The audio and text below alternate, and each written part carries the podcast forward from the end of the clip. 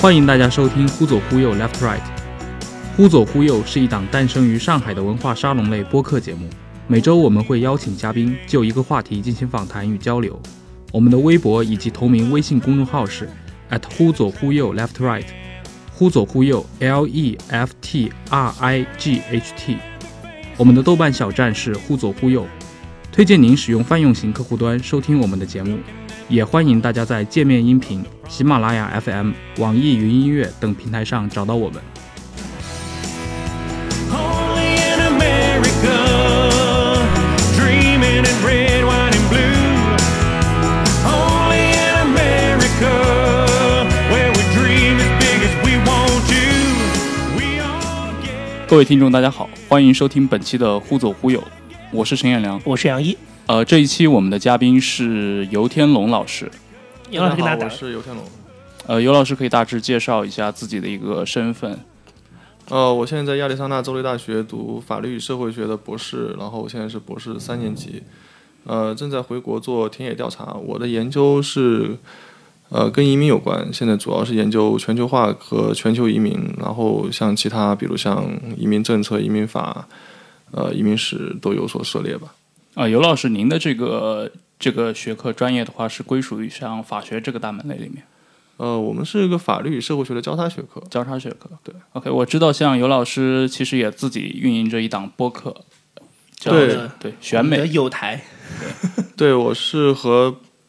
呃几个朋友一起办了一个这个介绍美国大选和政治相关各种类型的，就跟美国社科类有关的这种播客。但其实像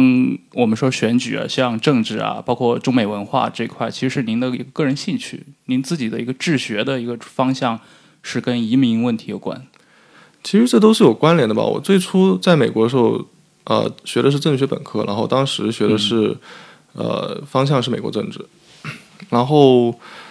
呃我就对宪法产生了兴趣，然后后来去法学院修了很多宪法，然后我当时还在这个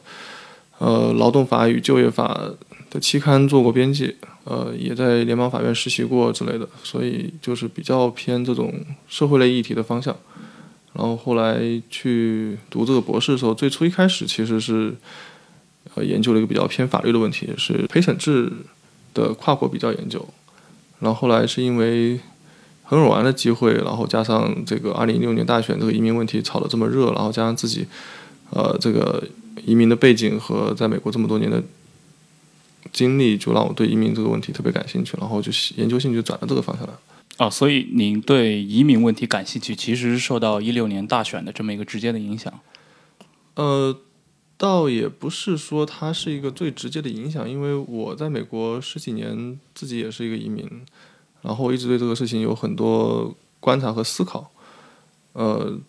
像我在读本科的时候也修了这个移民法与移民政策这门课，然后在读法学院的时候也修过移民，然后在美国这个移民国家，几乎任何事事情，不管是宪法、政治，你绕不开移民这个事，所以最后转到这方面，可以算一六年大选这个契机算是一个 tipping point。嗯，嗯、那在那之后，你的一个呃个人的生活有发生什么样的变化吗？对，因为你自己也是个移民，尤其是你研究这块，可能要涉及到一些出国、呃一些地方的考察呀。呃，当然是有直接影响。二零一六年大选，川普赢了以后，然后我们亚利桑那这个深红州的州议会就通过一项试图通过一项法律，就是说，呃，任何公立学校接受政府资助的，如果你教授 racial study、gender study 这些，呃，破坏人民团结的这种学科的话，州政府就要削减你百分之十的经费。然后我们这个学院就是非常在这些其他人看来就所谓非常政治正确的一个学院。我们研究的，我们这边有几个系，我是 Justice and Social Inquiry 这个系，然后还有的朋友是呃 Asian American Study 这个系，然后 African and African American Study 这个系，嗯然后 Gender and Women Study 这个系。然后可以说，我们这栋楼就是整个亚利桑那最白左、最政治正确的这栋楼，所以这个法律当时试图通过的时候，就对我们这个系造成了非常大的影响。就是当年我，呃，一七年我出去开会的时候，学校拿不出开开开开会的经费，因为我们之前就是说，如果你有机会去，呃，就你的研究做报告的话，学校一定会资助你。然后后来学校就是说，呃，因为今年经费不足，他们只能资助这些呃正在 job market 上找工作的快毕业的博士生。然后当时就是我出开会出行就非常困难，就需要自掏腰包，或者向会议机构去，就主办单位去申请这个出行的这个差旅费之类的，这就是非常非常直接的冲击。你觉得？你觉得就是以你自己的经验，你觉得美国现在这一波的这个，就是说对于外来移民的态度的一种变化，你觉得是你到了美国之后，慢慢能你能看到那个过程吗？呃，比较有意思的是，我当年在读本科的时候，当时上了一门就是 public opinion 这门课，然后期末考试的时候，我研究就是美国过去二三十年民调对于这个移民态度的这个变化。嗯其实可以看得出的规律就是，美国对于就是从八十年代末，然后当时我那门课是二零一零年、二零零九年上的，就差不多二十年的跨度，这样二十五年的跨度，就是美国人民对于移民的态度是越来越负面的。嗯呃，就是虽然没有具体到某一类型的移民，但他们总体认为就是移民就是有很多这种刻板印象，比如说到这边来拉福利啊，或者是呃挤占了他们的工作工作机会啊，然后呃制造了很多的社会负担啊，然后加剧了这个呃比如像犯罪率啊这些社会问题。呃，就从这个民调，因为你如果看单次民调，你可能看不出，但是如果你把过去几十年都放在一起，就可以看出这个规律的波动性。你觉得它的原因是什么？就是为什么会有这种印象的改变，或者刻板印象的加深？呃，九十年代比较好，是因为经济还不错，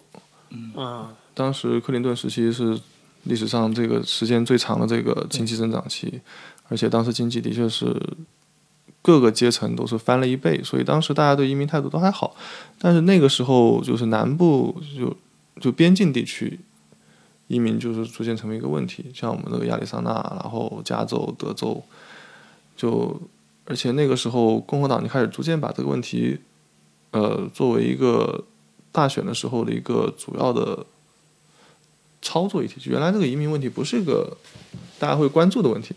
但是后来就逐渐就开始引起关注，就是你谈的人多了，大家就会觉得这是个问题。然后后来就是二零零一年的九幺幺，然后九幺幺就把这个移民问题从一个经济问题变成了一个国家安全问题。对。然后大家就当时九幺幺的那些操策划者和执行者都是都是移民，因为我我们移民研究对移民的定义比较广，不光是说你拿的美国绿卡或者美国公民才叫移民，非法嗯就的是也算。非法的也算。然后这种短期拿签证进来的，就是所有不是美国人，不是出生在美国人，都嗯，我们都把它视为移民。嗯然后当初那些人都拿学生签证进来的嘛，或者短期访问 B one B two 签证进来的，然后他们就认为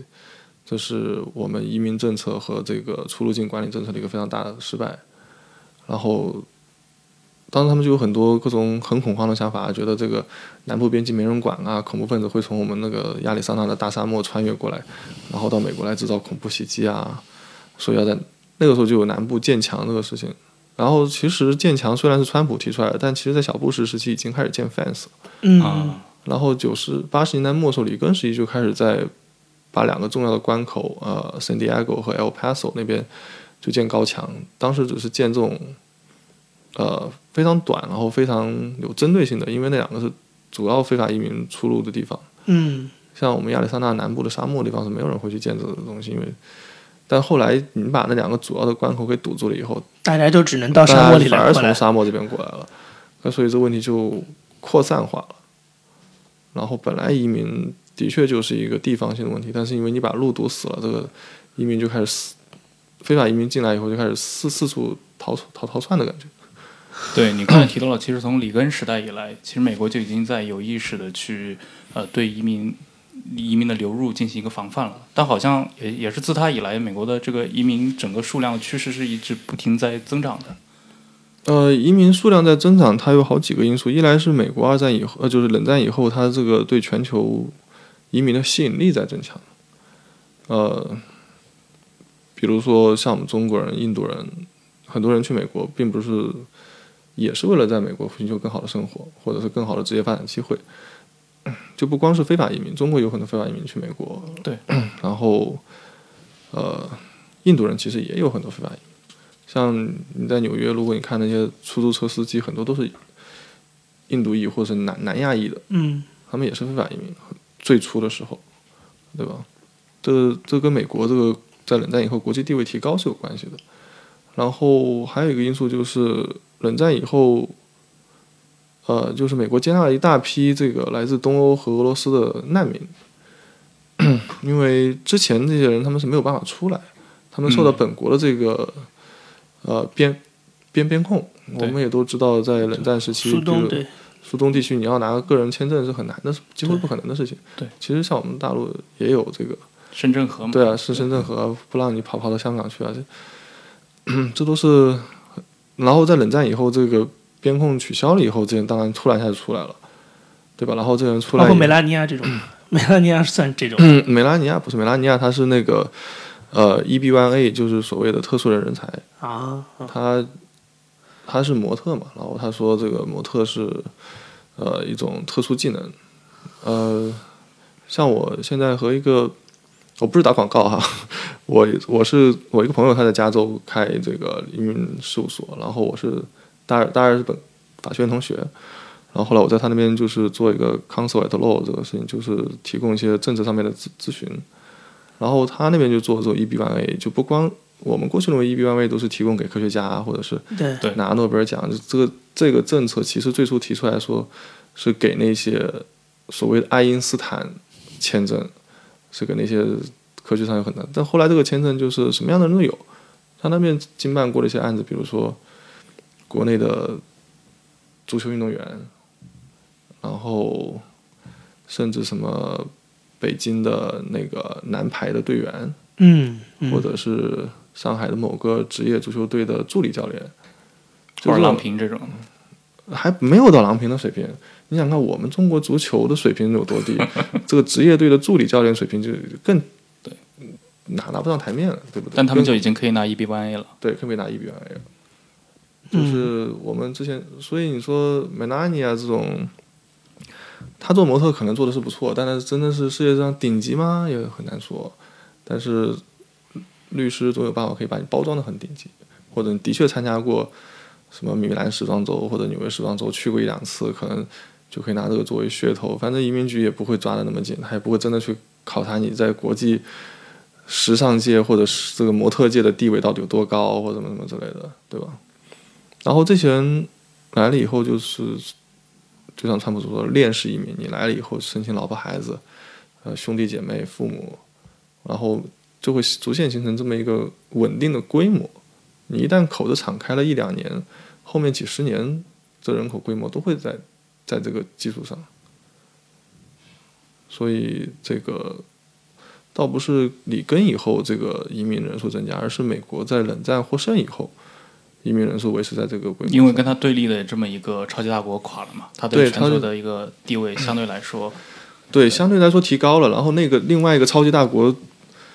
控制下的那些区域的人民解放出来了。是，就我就突然想到那个当年捷克的共产党总书记杜布切克，嗯，嗯他的父亲是一个就是过去旧奥匈帝国时代的一个木匠嘛。嗯那奥匈垮了之后，他就去了美国。那这个人是个左倾思想非常严重的人，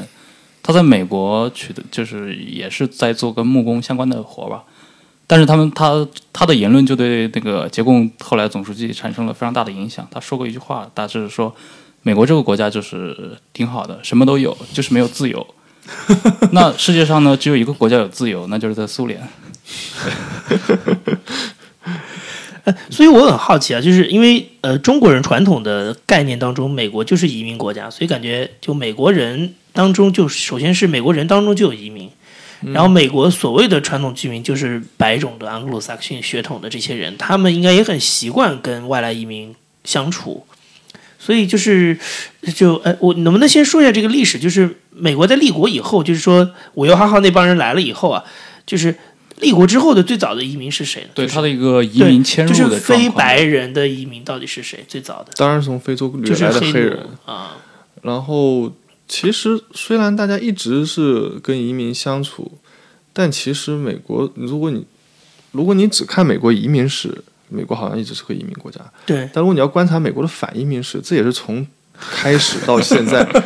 一以贯之的一条主线。只是平常大家在公众舆论上，或者是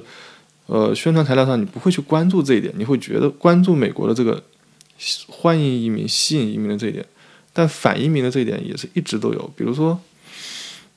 就说美国刚建国，当时这个外国人与煽动法案，这个美国历史上第一个。呃，当时亚亚当斯政府通过的，嗯，这是第二任总统。当时他通过这个法案，是因为欧洲那边在法国大大革命，嗯，然后法国移民在那个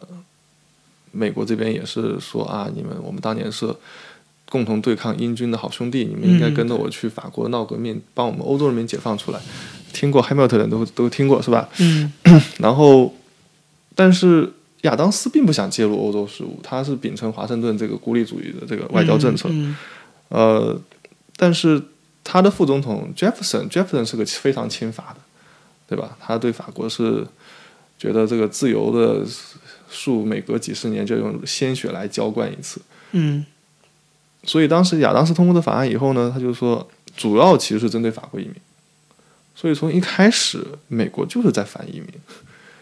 甚至从殖民地时期也是在反移民。当初这个，呃，Franklin，呃，Benjamin Franklin，当时 Pennsylvania 那边，宾夕法尼亚那边有很多德裔移民，嗯，德裔移民他们不会说英语，然后啊、呃也没有很强的动力要融入这个呃就是 Anglo-Saxon 的这个社会。对对他们其实还是很 Saxon 的，因为他们真的是 Saxon 那边来的 德国本人。来就是 在德国嘛。对啊， 但他们根本没有想学英语动力，所以当时 Benjamin Franklin 吐槽说啊，再过几年我们宾州这个州，宾州殖民地议会开会的时候要请翻译了，嗯，因为有一半的人肯定是从说德语的，从德德语的这个居住居住区出来的。你可以想象，就是从建国之前，美国其实就在反映，因就是一直有这种情绪在，一直就有这种不同族裔、不同国家、不同文化生活在一起，反而会产生更多的冲突和这种矛盾。当然，你生活的久了，你可能会觉得啊，跟德国人生活也没什么不好，他们他们可能吃香肠，我我们这边英国人吃这个 chicken fish 什么之类的，就是大家也能和睦相处。但是一开始就是人和人之间，还是我觉得会强化彼此之间的不同，嗯，而不会去主动寻找这个共识。然后你看，进入十九世纪啊，那个爱尔兰那边，对，又是跑了很多人到美国来，大饥因为荒那边大饥荒，嗯，他们不根本把爱尔兰当当人看啊，美国人，对他觉得爱尔兰比黑人还要还要低贱，早期的美国城市贫民窟里面，大部分都是爱尔兰人嘛，或者苏格兰人。嗯，对啊，因为他们学那个，他们是天主教徒嘛，天主教徒在美国人看来是，就是完全没没有脑脑子的主义，觉得他们这些人啊，从小就是被洗了脑啊，完全不遵守自由啊，他们甚至觉得这些移民多了会对美国的这个国将不国啊，因为这些人他们会成为这个教皇的这个呃傀儡啊，然后这些人他们根本不懂什么叫自由，不懂什么叫共和。啊、会把这个美国的从社会文化到政治体制全部给颠覆掉啊！他们很多这种奇反移民的奇思妙想的，包括我们其实可以从美国，尤其二十世纪以来这些文艺作品里面看得出很多嘛。那像那个呃马丁斯科塞斯那部美那个呃叫什么来着，《纽约黑帮》嗯嗯对吧？包括像那个《大西洋帝国》里面涉及的主角都是爱尔爱兰尔裔的，兰对但里面爱尔兰人都是就是黑社会的形象嘛，打手的形象。对啊，对，爱尔兰裔他一直这个的确还倒真是不算太黑他们， 而且像美国这个，比如说我曾经研究过劳动法嘛，我是原原来劳劳动法，然后所以劳工史也知道些，呃，很多工会它其实都是有黑社会背景，而且很多工会的确是被爱尔兰人给控制的。啊，像我们肯尼迪总统连任的时候，他就是其实爱尔兰裔后后人，嗯，对对吧？然后他也天天主教徒，然后呃，像芝加哥那些地方的工会，就基本上就是芝加哥那边后来就是一九六零年总统选举的时候出了很大的事故嘛，那那就是他们当地爱尔兰工会。虽然没有确凿的证据，但是就大家这肯定是跟当地爱尔兰工会这个操纵选选票啊，或者是各种不合法的竞选行为有关的。嗯，所所所以这种天主教区出来的人确实是有这种问题的。呃，倒也不是，他们形成工会的一个重要原因，是因为他们被主流社会给排斥，嗯他们就不得不通过这方去抱团，而且他们形成工会的一个原因，另外一个原因就是因为主流社会排斥他，然后他们当地还是需要有人来维持秩序，嗯对吧？因为你警察如果不去爱尔兰社区维持秩序的话，那那边丛林社会自然会诞生一个要帮助你维持秩秩序的这么一个组织。但这个组织既然不是官方的，就只能是黑黑社会，对对吧？这也是他们这个按照政治学就是自自发形成的这个制度。对吧，去年其实去年其实有一本书嘛，还蛮火的，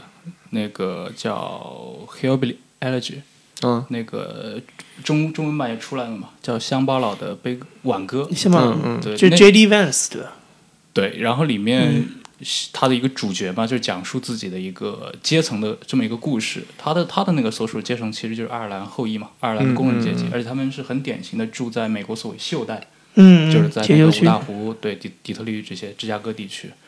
对这这这么一批，你像通过那本书，我们可以看到里面的爱尔兰人，尤其工人阶级，今天其实面临的相当一部分的可能跟外来外来移民所处的环境差不多，我们会感觉到这是是一种什么现象呢？呃，他们的问题其实跟移民倒没有关系，他们的问题主要是全球化所导致的。嗯，就是全球化的资本流流动是受的限制很少，但是人的流动受的限制很大。嗯，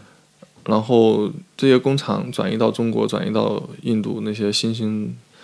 资本主义国家，然后他们这些人自然就失业了，而且他们的工资很高，然后养老金很高，企业自然出于这个利润的考虑是不愿意去负担这些人的事情。嗯嗯对吧？然后他们这个年纪到了，也不是说你想学新技能就能马上学得了，呃不是说你让他去学个 AI 什么之类，他们就能马上就能上上了手去做码农的事情，嗯对吧？所以怎么说，时代是在不断的变化，然后但是人跟不上时代的变化，而且其实这是绝大多数人都跟不上时代变化。像我作为一个博士生的时候，很担心自己这个 学了这些研究方法的这个技技能的不足啊，所以他们那些人情况应该是更糟糕。对，然后他们怎么说，跟移民还是不一样。呃，当然要看你跟什么移民比。如果你是跟西语那些非法非法移民比的话，那肯定还是要好，因为他毕竟可以从政府那边拿福利，毕竟可以去接受一些、呃职业培训。比如说，那个如果他们的工作是因为北美自由贸易体系的原因被转移到墨西哥那什么地方去的话，他们可以以这个为理由，然后去接受政府的培训，去接受新的上岗。嗯呃，然后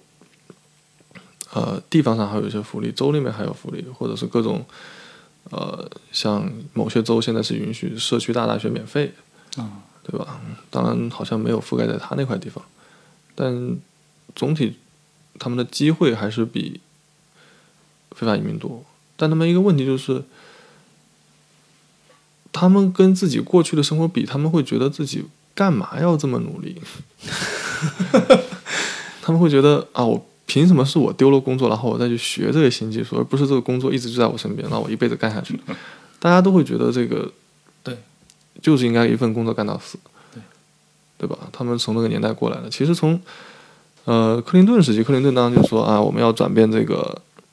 思想，你不能指望跟你父辈一样一份工作干到死。对，那时候克林顿有推过一些这种，嗯对就是叫就业培新叫怎么讲，就培训吧，相对啊，当于就是说这种你得你得做好准备，产业转型的这一个辈子可能要干四五份工作。对，但是绝大多数还是接受不了，就是这个观念转变是一个非常非常困难的事情。对，呃，但是非法移民这里的优势在于他们有危机感，他们时刻是担心自己没有工作，所以他们反而会，学很多新的东西。他们倒不见得会学，可能他们会接受各种呃低薪或者是高劳动强啊度，他们会谋求各种机会嗯对他们会谋求各种机会，他们像这些职业培训的机会对他们是不存在的，所以他们是嗯没有机会去获取这些资源。嗯但他们会把现有的资源给充分利用起来。他们可能会从什么洗盘子开始干，对，但是美国现在这些就是穷白人的问题，就是他们有很多资源，但是他们也不想去利用起来，他们更愿意直白的去发泄自己的情绪，成为愤怒中年，嗯然后去投票选出他们认为可以把他们这个 good old time 给争取回来的那个把那些抢他饭碗的人赶走的这么对一些对对，真的他们会，他们不会想去提高自己，而是会想把其他人赶走。嗯，但有有一个就是像你刚才谈到这个美国的移民史当中，就是说，嗯，你能看到就传统就是等于是美国立国的这帮人，这这群昂克鲁萨克逊血统的人，他们对于外来其实都一直有一种排斥嘛。但是你从另外一方面来讲，就是我不知道在美国，比如说，呃，移民的融合，呃，就融入到主流社会这件事情上，你觉得算做得成功吗？我们说整个几百年来看，比如说有哪些人你觉得算是啊、融入到主流社会，但有哪些族群是这么多年一直来就会被当成一个异类来看？被当做异类来看，当然是我们亚裔了。我们亚裔是俗称所谓的 “forever foreigner”，就是你我们的肤色就是在这里，呃，然后我们的文化肯定是跟他们截然不同。非洲裔呢？非洲裔他们在美国生活久了，他们是没有祖国的那些人，就对于绝大多数非洲裔来说，啊，所以美而且他们说英文，所以美国人反而会觉得他们是美国自古以来就有的一部分，因为非洲人的确就是什么时候有了白人，什么时候在美国就有了黑人，嗯，然后其他的包括比如说你刚才说到的，比如爱尔兰、德国裔或者意大利裔这种，这嗯他种们算吗？这种在二十世纪初的时候，美国人把白人是分得很细的，对，就 其实我们现在不经常反那个亚裔细分法案吗嗯，其实当年二十世纪初的时候，这白人细分的是非常非常厉害的，就是他们可以分出，呃，二三十种白人，嗯，是他们甚至移民局会有很详细的这个就是描述什么样这个人是的特征，呃，不管是体貌特征还是文化特征，然后这个人，呃，比如说他们那个描描述什么，我当时上课的时候给同学举的例子是阿加斯对桑普拉斯的一个照片，嗯他们不是两个美国最伟大的，曾经是美国两个最伟大的网球运动员嘛？但这两个人其实一个是希腊裔，一个是呃塞浦路斯还是哪儿，嗯反正就是两个在二十世纪初不会被美国美国人看作是白人的，嗯他们两个白南人南欧人嘛，对他们是东南欧人，东南欧对，就是白人这个概念其实也是不断扩大的。那在美国来说，最受欢迎的可能是还是英英从英国来的不列颠人、英格兰人。现在大家分的不会那么细了，就当初是分的的确很细。呃，当然最正宗的肯定就是英伦三岛排除爱尔兰以外的那些人，嗯，对吧？就是，然后接下来就北欧、德国那边的人。但其实我们一直认为德国移民融入的很好，但其实德国移民融入的并不好。他们在二十世纪初的时候，在就是印第安纳那边的德国人，他们很多人一辈子不会说英语，他们上的那个教堂的那个礼拜都是德语的。对。然后看着德文报纸、德文广播，后来是因为美国跟德国打起来了，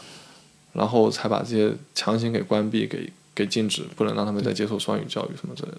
那就是说，那它有一个什么表象呢？比如说融入的成功跟融入的不成功之间，你你比如说你从专业的角度，你们怎么来划分？就一个族群跟主流社会，它融入到主流社会，什么样叫没有？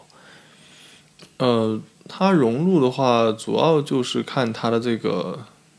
第一是英英文的掌握能力，嗯第二是他这份工作是不是在主流社社会主流的劳劳动力市场找到的，就你不是在移民社区找到的工作，嗯嗯嗯嗯，然后，呃，受受教育水平，就受教育水平是否高于你父母那一辈，哦，因为通常来说，一代移民的时候受教育水平不会特别高，当然对对当然，现在情况可能不一样。亚裔可一开始的父母受教育水平就极高，亚 裔、对伊朗裔这两个都是受教育程度很高的。对但是对于呃移民来说，绝大多数移民来说，主要是这几个指标这样子。嗯，我记得你，我记得你这个上次我们俩见面的时候，你跟我讲过，就是你你现在做的这个研究当中，其实呃比较主要是关注就是华裔的，就华人的这样一个移民浪潮的一个变迁吧，相当于是。嗯，这方面你能不能先简单的介绍一下？就说，对就是对中国人，就就是华咱们人咱们中国人在美国的这个向美国的移民的这个过程当中，他大概经历了一些什么样的一个经历？其实倒也没有什么非常，就从理论的概念上来说，并没有什么很特别的地方。主要就是，呃，因为移民是一种对自我的投资，其实对，呃，当然肯定是去自己劳动力价值能换取最大报回最大回报的地方。所以当年中国人移民去美国和现在很多中国人再回到中国，目的其实都是让自己的这个人人力资本最大化。嗯所以这主要是中美两国的这个经济地位发生的显，就整体国力发生的显显著变化，然后影响了大家这个移民的这个就业选择。所以最早，所以最早能追溯到的就是中国人往美国移民，应该就是清朝的清朝末年嘛。啊，那不是最早可以追溯到的是那个当年那个，呃，是十七世纪的时候、啊还是十六世纪的时候，当时西班牙的殖民者把马尼拉的一些去那边工作的华人华人，然后带到带到南加利福尼亚，就嗯是现在墨墨西哥那块的加利福尼亚，巴加加利福尼亚。那那那那那批人的后后代现在还有吗？ 还有啊，当年那个其实华人，就我们所谓这个 diaspora，就是在不光是在美国，在墨西哥，甚至在南美的很多国家都有华华人老劳工的身影。嗯呃，当年在一战前的时候，华人在墨西哥还做得非常好，然后以至于墨西哥革命的时候，他们借这个机会还想杀了很多华人。对，包括在南非，南非在布尔战争的时之后还出现过排华法案嘛？对啊，对啊嗯，那有有就是在这几百年当中有明显的这种风向变化的一个过程吗？比如说某某些时段是集中的，就是中国人的意愿都想往外走，然后某些时段就是在美国的华人又集中有意愿要就是回出来现，了这种移民潮。对移民不管是回流或者是移出去，呃，主要的几次移民潮，当然都是跟中国大陆的这个政治局势变化有关，嗯是吧？清朝的时候，大家很多人到美国是寻求这个所谓的这种金山客，是吧？到那边去淘金的，然后不管是保皇党还是革命党，在美国都有很大的势力。嗯当然，这主要是光绪皇帝死了以后，然后保皇党一蹶不振了，对吧？然后大家觉对得这个走维新改良的路走不通了，然后就纷纷投靠孙中山了。然后再下一次就是我们新中国建立的时候，嗯对吧然后四十年代，对啊，四十年代，然后有很多人跑跑跑出来，呃，当然有也有个别回去了，他们遭遇我们大家都知道了。然后接下来就是改革开放以后，然后很多人应该是等于说中美关系正常化和中美建交以后，就开始有呃广东和福州、福建那边的人，他们开始投靠他们在国外的亲戚。嗯，对然后就开始了这个他们偷渡的这个过程。因为一开始合法出国的人其实是极少数的，嗯然后九十年代开始，然后就中国经济开始开始走向快车道啊，然后合法出国去美国的人越来越多，不管是留学还是工作什么之类的。然后进入二十一世纪，特别是二零零八年以后，就是出国并不是一个遥不可及的事情。其实就从留学生群体来说，有研究就是二十一世纪初的时候，当时美国六万多留学生，百分之八十以上他们是拿了国家或者是拿了美国这边奖学金才有能力出来。嗯但是二零一七年的数据就是美国百分之八十学生都是自费留学生，嗯，然后如果是本科生的话，他们平均在美国四年可以消耗将近三十万美元的这个各方面开支，嗯，就平均下来，就也就是说短短的十五年的功夫，就是发生了就留学生群体就发生天翻地覆的变化。嗯嗯嗯。那呃，有有回流的有回流的时期嘛？回流时期就是现在是刚刚开始回流，就是一来就是中国经经济非常好，中国机会特别多，嗯然后海归愿意回来，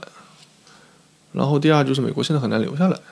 啊、对甚特别至是他可能留下来是因为川普，还是说奥巴马时期其实就已经有了？呃，奥巴马时期前几年，就经济危机刚开始前几年，其实 H1B 那时候还很好拿，因为很多人其实你要 H1B，首先得有工作嘛，对很多人连工作都没有，是吧？所以你你找这份工作，你就可以很容易拿到 H1B。但后来过几年以后，这个又重新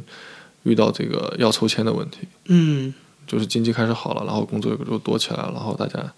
留下的越来越多，所以很多时候是跟这个经济的周期性波动有关。嗯但中国因为是过去四十年一直处于这个经济的扩张期，然后国国际化程度也在不断加深，所以大家回来的意愿就是肯定比过去要强很多。嗯但现在应该是处于一种双向对流阶段，出来的人很多，回去的人也很多，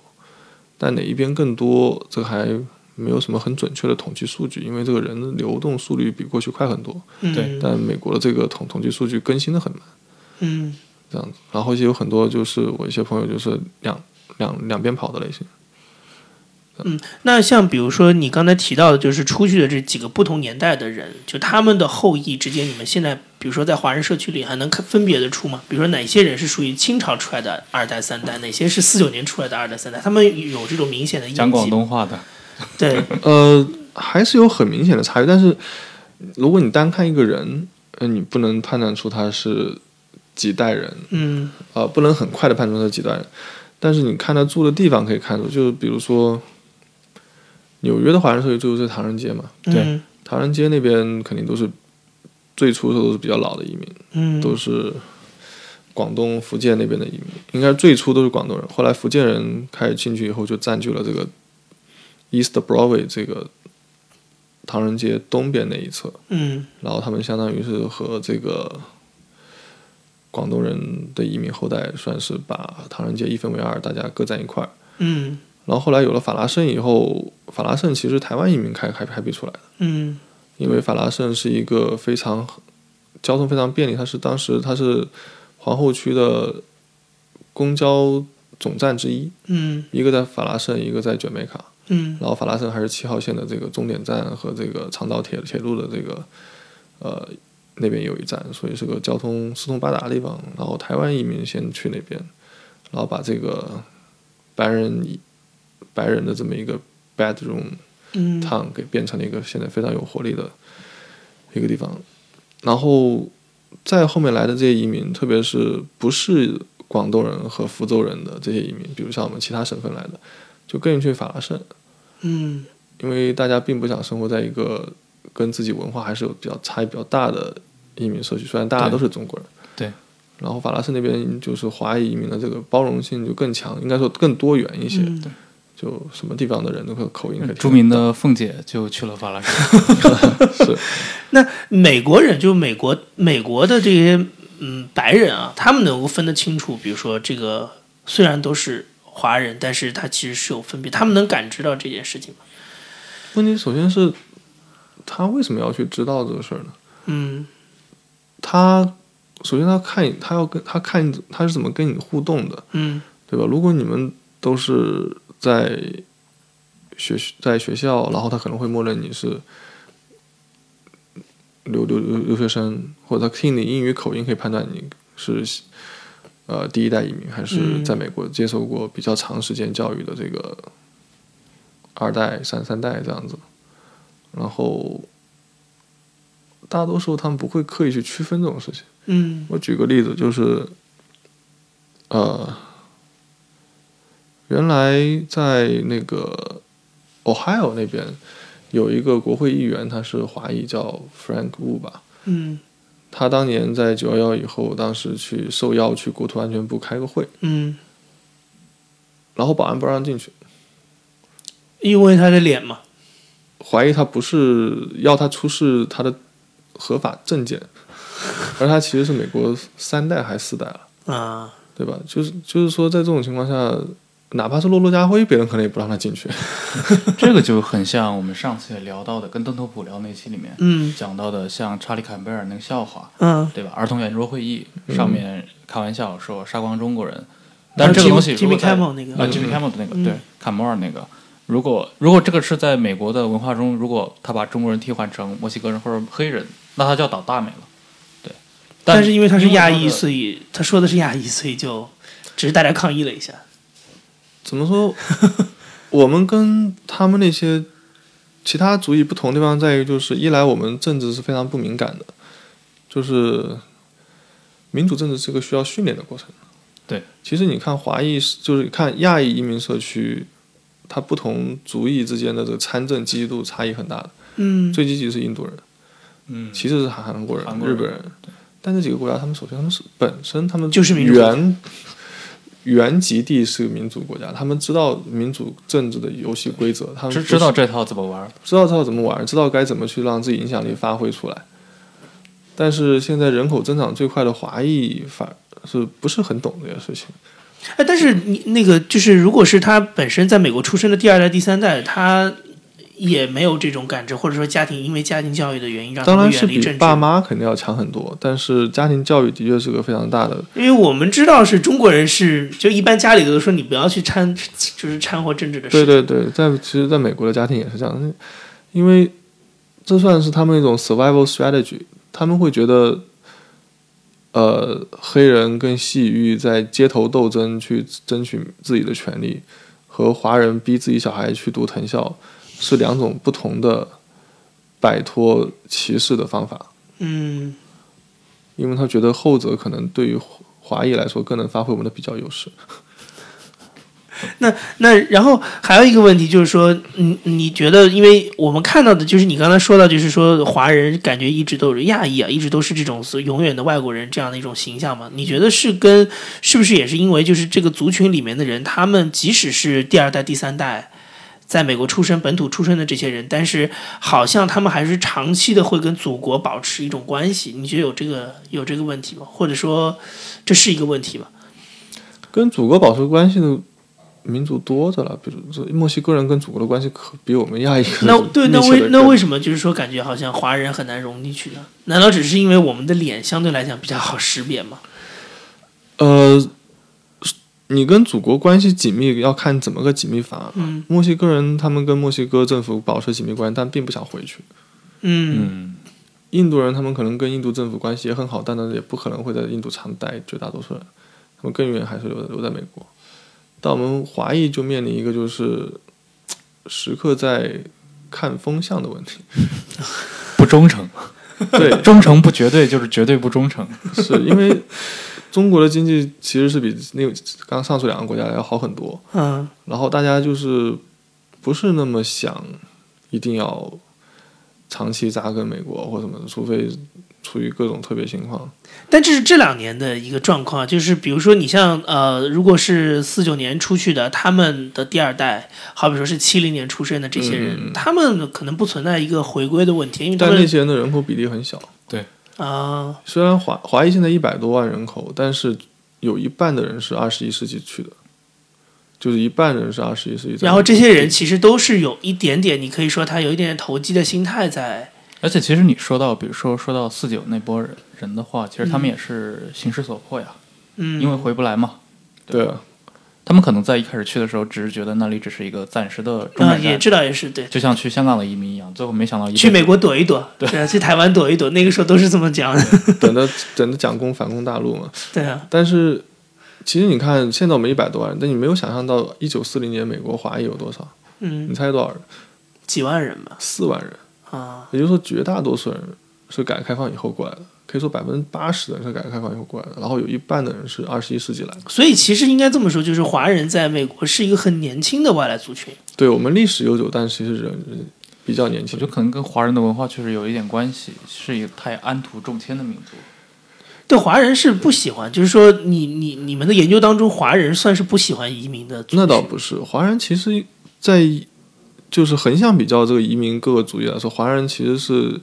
流动性是应该跟犹太人差不多。啊，嗯但对对，这么但高是社会地位差很多啊，你看，其实就是我们移民研究有一个所谓这个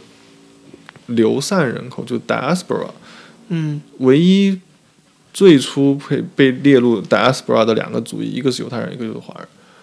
华人当年在南洋建立了很多据点，甚至还搞了一个什么共和国。嗯，diaspora 这个怎么解释这个概念？呃，就是说，呃，你在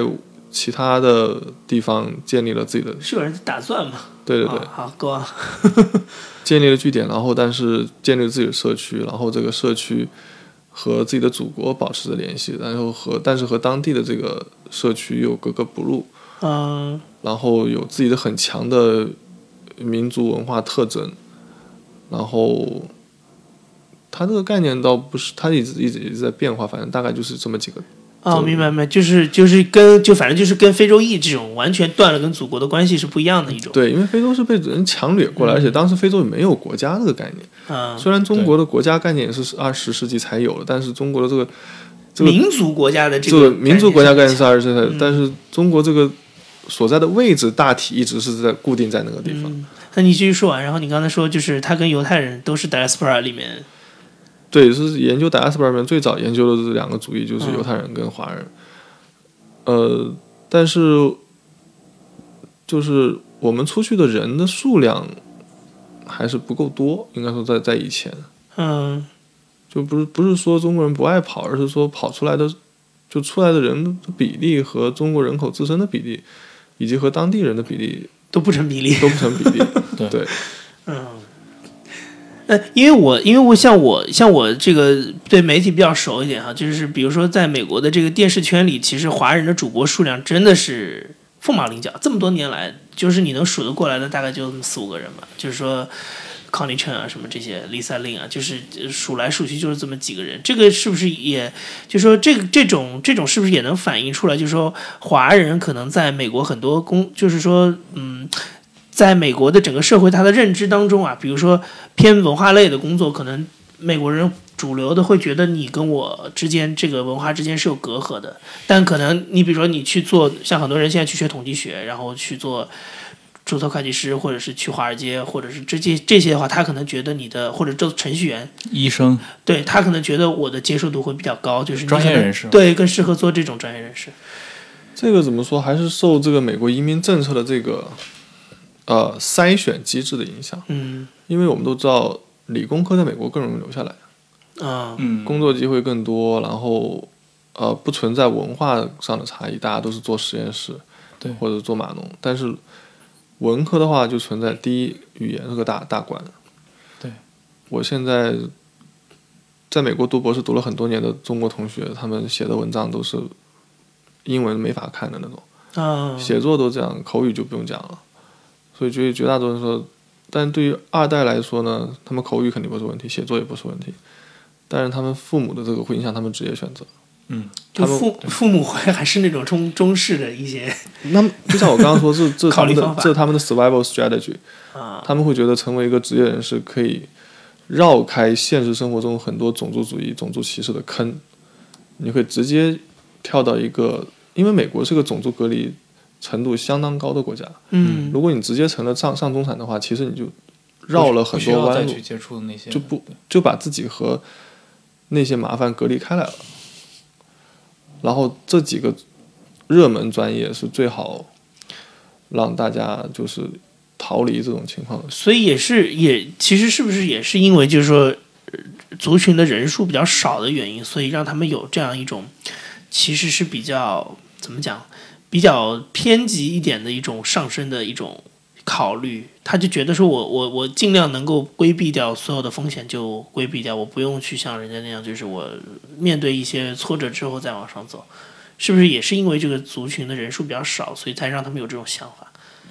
嗯因为你想，因为我我我会觉得说，任何一个少数族裔在美国，因为你刚才说整个美国社会就是一个种族隔离的情绪比较强的，他嗯任何一个族群都会面临这个问题。但为什么别的族裔不会像中国人这么考虑？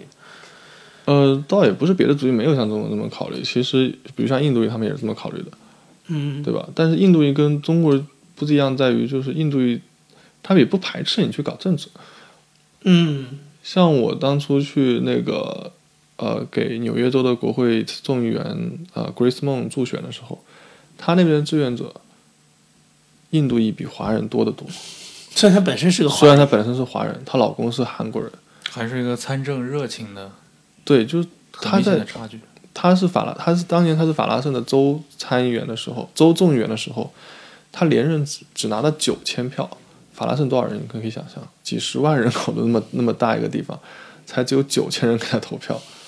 就你都不能想象华人对于几乎政都治不就不投都不出来投票的。对啊，你就不能想象华人对于政治有多冷感，就冷到这种程度。而且我当时去给他助选，还是我一法学院的印度裔的朋友拉着我去的。然后当那但是但是另外两两，所以你你的意思说就是另外两边其实也很难成气候，就是第一个是呃呃老所谓的二代，就是说在美国土生的这帮华人，他的人数比较少，所以他也不成气候。另外一个就是，比如说像华人当中也有一些，比如说像台湾，他比较那个的，但是他的人数也比较少，是这意思吗？就是说，在美国反而是人数最多的是那些从大陆去的一代，然后他们就是对政治完全无感或者是没有经验对，啊。而且还有你刚刚说就是，就刚才你说台湾人，就是嗯，在美国人看来我们都是 A 选，对但是我们内部又分得非常对非常细，对吧，挂不同的旗子的人，对啊，加州那个 Urban 嘛，里对面就是台湾人的中产的聚居区。嗯对啊，这不光是大陆移民和台湾移民之间的隔阂，然后呃，香港移民也不也也不愿意跟大陆移民一块儿玩，又是语言的然后区别对然后又是东南亚的华裔也跟大陆移民就是对，尿尿不到一块儿，是不是马来的华裔，对啊，然后大陆移民内部就是啊、也是我们。鄙视福建人啊，或者或者是广广东人觉得啊，我们是老移民啊，然后，呃，甚至就是不同省份的人住在一起做室友都是很困难的。会把会把国内的这套对啊，对啊，就是带带过过来，地图炮这种对啊鄙，视各种链，各种地图炮鄙视链，就是很难形成合力。 但但是在其他族群不会出现这种情况，比如印度，其他族群也会出现情况，但是印度他们那边，他们的种姓其实出来的种姓的成分很单一，其实高种姓，它就贫贱不能移嘛。嗯 对，所以他们可能不同地方来的，但是他们具体怎么？强化内部的这个团结机制，这也是个值得大家去考虑。就是嗯你看九十年代的时候，印度人跟中国人都去做码农，对但是二十年以后，印度人成了谷歌、微软的 CEO，华哎对人嗯对，大部分都还没混到这个份上。中国人是大部分都回国创业了，对， 真的是这样。对，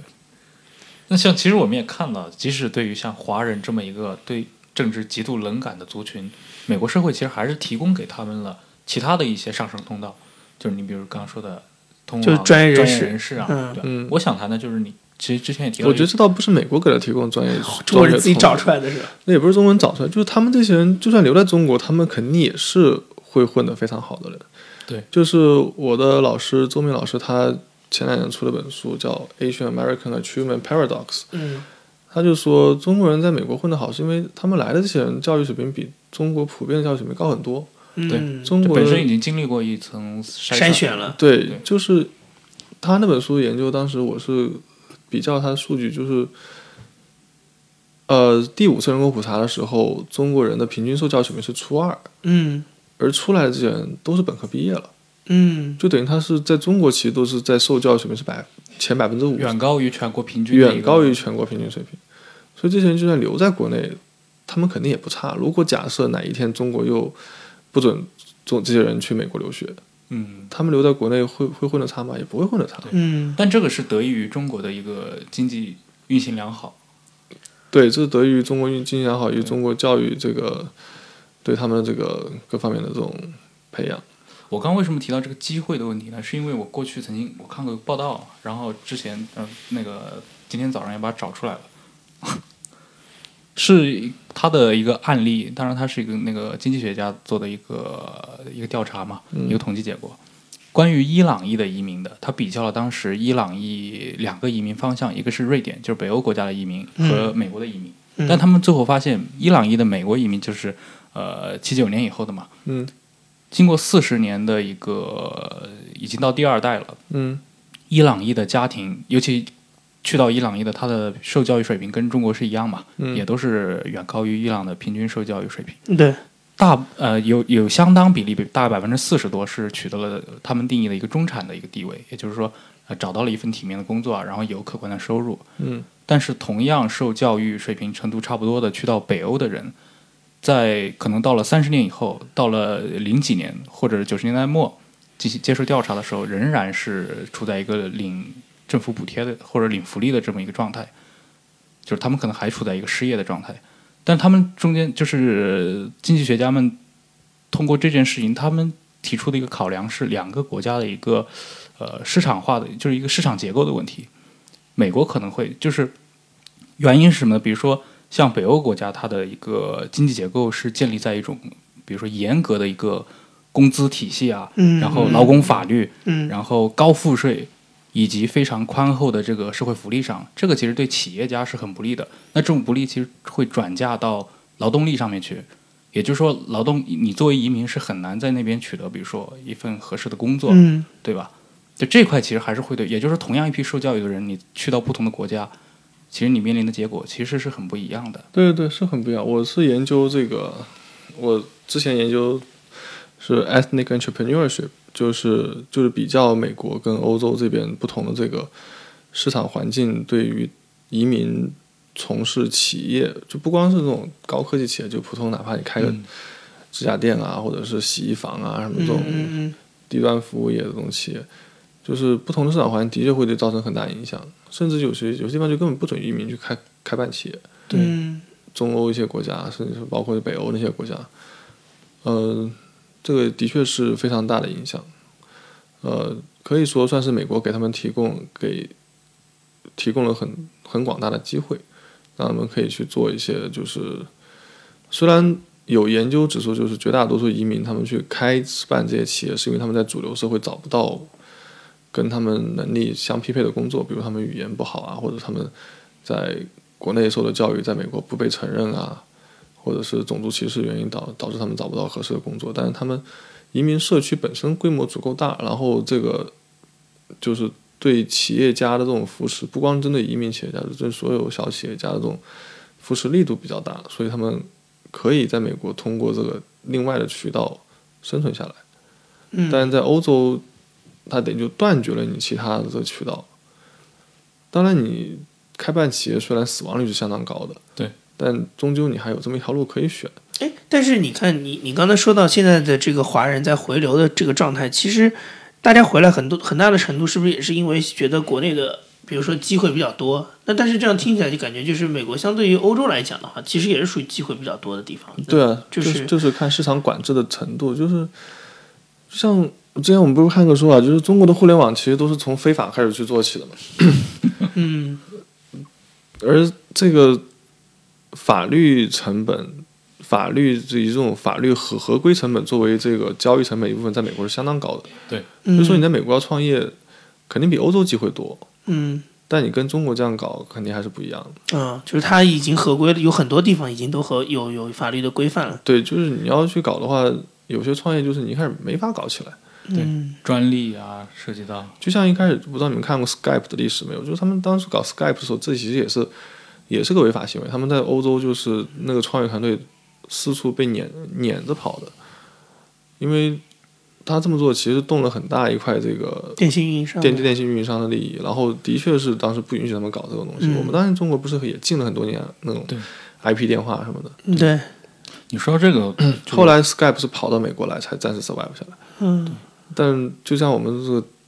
腾讯抄抄袭、抄 ICQ 啊，或者抄抄各家、啊，是而且包括那些音乐、对音乐啊，版权、音乐版就是权啊，百对就百度当初搞起来不就是，所以他们都是先做起来，之后再寻求合法化 嘛。对，所以就是，嗯、各有呃不能，当然你不能说欧欧洲这么做是不好，或者美国这么做不好，但是合法也是很必要。但是怎么说，从结果导向来看的话，好像似乎是越非法的地方机会机会越多一点。越有活力。对，你还有问题吗？呃，其实我我我有个问题，就是你刚也说到了，你现在研究的一个是中国的移民回流的问题嘛？嗯那这个我想知道的是，你观察到出了一些，比如说有一些什么有趣的现象吗？现在我还是刚开始还没有观察到什么有趣的项目，这不是回来我要观察吗？ 对不对？ 呃，有趣的现象，或者说你自己的一些切身体会吧，因为你看你你美，我感觉美国的这个就是某一个知识群体的这个就是紧密程度其实还是挺高的。就比如说你们你们原来在美国的这些，就嗯，这个做博客也好，或者是做这种美国呃政治分析的这些人，感觉都很熟嘛。虽然你们可嗯嗯能嗯地理位置上东岸西岸，但是就你你从你们周围的这精个神上是在一起的。 对，就是你们你们从周这个周围的这个圈子当中，你你觉得有一些什么样的观察吗？比较有趣的？ 他们有大规模的回来吗？对，现在大家都在读博士阶段，没有嗯没办法有大规模回来，但是呃，很多朋友他们也都考虑过回国找教职的事情。那为什么呢？就美国很难找嘛。 ，H1B 拿不到。不是我们早早早教职就不是 H1B，我们嗯就是直接可以申那种呃 employment based 嗯的嗯绿卡，嗯所以就不要走 H1B 的这种道路。但是，一来美国找教职是难找，但是回中国找教职也很难。我嗯，对啊，我昨天一个朋友他牛津大学的这个博博士，对啊，然后在莱顿大学跟上海 NYU 做博士后，呃也很难找到工作啊。嗯就是现在这个全世界这个学术市场都是在萎缩，是然后国内找工作，我就我就不吐槽了。这现在我人还在国内，尤其是包括像其实中美都一样嘛，对于像社科、文科类的教育是有一个这几年是有一个打压的嗯，收缩的这么，至少是缩水吧，我觉得不是在说美国打至压吧少是就是缩水。因为你这个给学生这种求职上的帮助很少，啊，就对你就业没有什么很显著的帮助，就感觉你多读了四年书，对，这样子，然后可以去应聘一些只只提供给大学本科生的工作罢了。但其实很多。像我之前看过一个研究者就说，其实很多工作其实并不需要大学本科教育，你你本科教育只是为了向雇主证明你是有能力对嗯，去证明去只是努力只是完这成只是对，有能力去学习。对这也是我们今今今就是我们的那些包括义务教育过程，包括高中教育过程，包括大学本科教育过程，这么多年之内学了那么多知识，但是后来能够应用到职业上的，可能只有非常少。少的一部分，对对。但是你能走完这条路，就是证明你有能力。确实如此。所以现在大规模我们学术圈，特别是社科回来的难度还是很大。两个地方教育呃学术市场的需求也不一样。嗯就比如说我这个移民，我这个移民在美国是各个社会学系都有多少都有人会研究这个，算是一门显学，也不是很显学，就是一个传统的社会学的一个分类，嗯嗯但大陆是没有这个分类的。嗯包括你的那个本科的那个研究方向嘛，对吧？那个陪审团啊，这块，这这更是在大陆就是屠龙之术了。对，现在现在现在，我当时研究陪审团那个主要原因是因为我们那个一四年这个司法改革提提提提出了要完善和健全人民陪审团制度嘛，嗯然后啊，然后我想把这个做个比较研究，所以倒也不算屠龙之术，现在就开始有这些事儿了。但就是比如说国内的社会学系，他们招人都说啊，招社会学理论、城市社会学、人口社会学，然后政治经济学、政治社会学什么这种很大类别的。然后我移民这个事情，虽然是一个非常受世人关注的议题，中国人非常多人关注的事情，但是在学术上还并没有把它当做一个事儿单看独的事儿，单独的这个领域来处理。我觉得可能好像可能研究国内的这个迁徙的，会有一些学者，对他们有这社会种，学者、人类学者，那是人口学或者是那个城市社会学，就是对，但是他们用的理论还是，呃，人口学的理论比较多，然后就是对没有，因为我们社会学就是移民，它其实不是一个单独的学科，它是一个研究领域，嗯各个学科都可以切入都进可以来。来切入这个嗯。对，就是大家没有把这个当做一个单独的 field 来处来看，在国内。对，所以假设我要回国找工作的话，就是个比较难的事儿，因为你还得往一个现有的东西上靠。对还得往现有东西上靠。就像我现在做法律社会学，法律社会学在中国现在只有四五所大四五所大学的法学院在搞这个，那我选的那就极窄，嗯嗯嗯是吧？就反而不如那些搞传统什么刑法、宪法或者什么行政法、商法、民法这些大类别，可能还好找工作。这好像每个学科都是这样，嗯特别窄的这种窄中的细分的学科，因为相比于大类的，我们美国现在就是，就美国的学校，他们就是越来越多这种交叉学科很多了。嗯，所以像我这法律社会学，明显是个交叉学科，对，但是大陆这边交叉的程度还不是那么多，可能经济政治学这些可能比较大的，过去就有交叉历史、交叉传统的这些学科会交叉可能会有，然后像社会学跟人类学可能会有一些，历史学跟社会学会有一些，但是法律跟或者这些在美国比较新的这种交叉学科，就在这边还没有大规模的普及开来。嗯。那我嗯，我们最后再问一个问题，嗯，你觉得你从你现在的这些关于移啊民的观察当中哈、你觉得嗯，美国现在美国现在当然是可以说是政府上极极极其保守了，就以前可能是民间上民间的一些观感上，嗯，你觉得那种九十年代，比如说如果是相对比较好的话，那种开放的时候，你觉得还有还有回就是往回走的苗头吗？现在来看，或者说要具备哪些条件才有可能让美国的这个心态重新开放过来？呃，其实现在经济状态是开是对啊持续了很长一段时间的这种往上走的趋势，对，但是美国自从九幺幺以后，就处于一种美国民众的心态应该处于一种非常不安全的、缺少安全感的状态，所以在这种不安全感，他们需要找一个，他们要找出一个他们认为这个不安全感的来源，所以他们就会去找中国、找俄罗斯、找移民，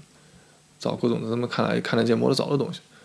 嗯，而且所以还要注意一个信一一个就是九幺幺之后一直到到明年的话，就是九幺幺出生的那代人就十八岁了，对，新一代代会出来，他们成长在这种环境里面。对啊，对。然后，呃，但这一代人他们又有一个特点，就是他们就是所谓的被白左洗脑的最彻底 的一代，对吧？他们这代人其实就更拥抱多元化，更拥抱全球化。对，他们不仅生活在九幺幺以后，他们也生活在一个有互联网、有 Facebook 的时候，嗯对，所以他们这代人的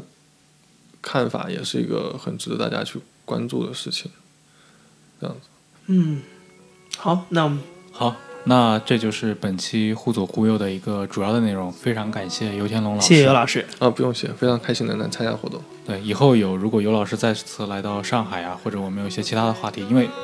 这次其实聊的还有很多话题没有涉及到的嘛。嗯嗯，对，因为尤老师这个做选美嘛，美国政治这一块，那希望以后其他的其他期还是能请到尤老师来参加互左互右的节目。嗯，行行，好，好感谢大家。拜拜。拜拜。 from sky from digging in our pockets for a reason and to say goodbye these are the hands that built America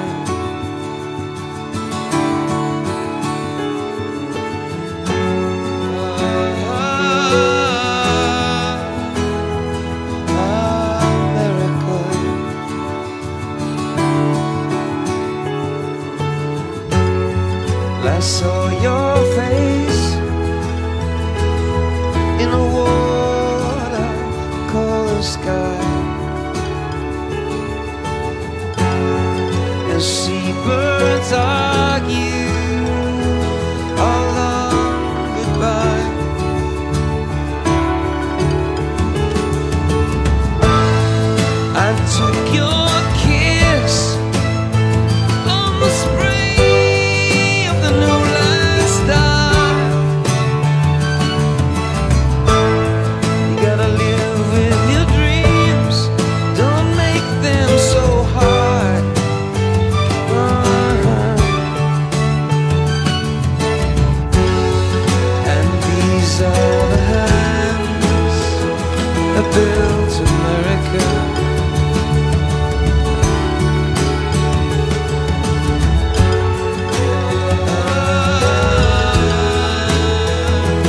America.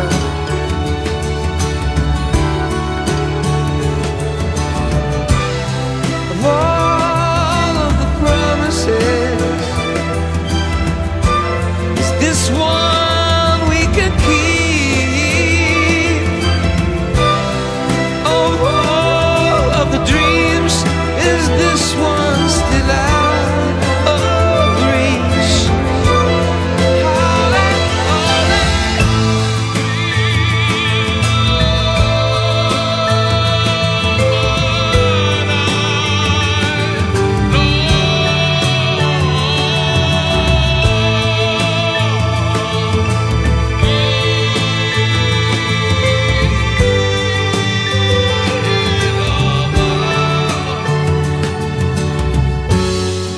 It's early fall.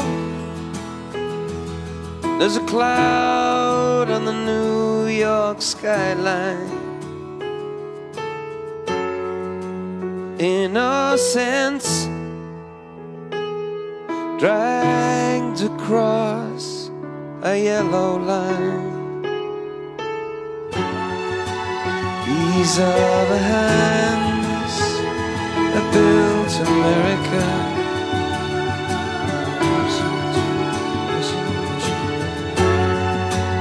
These are the hands that built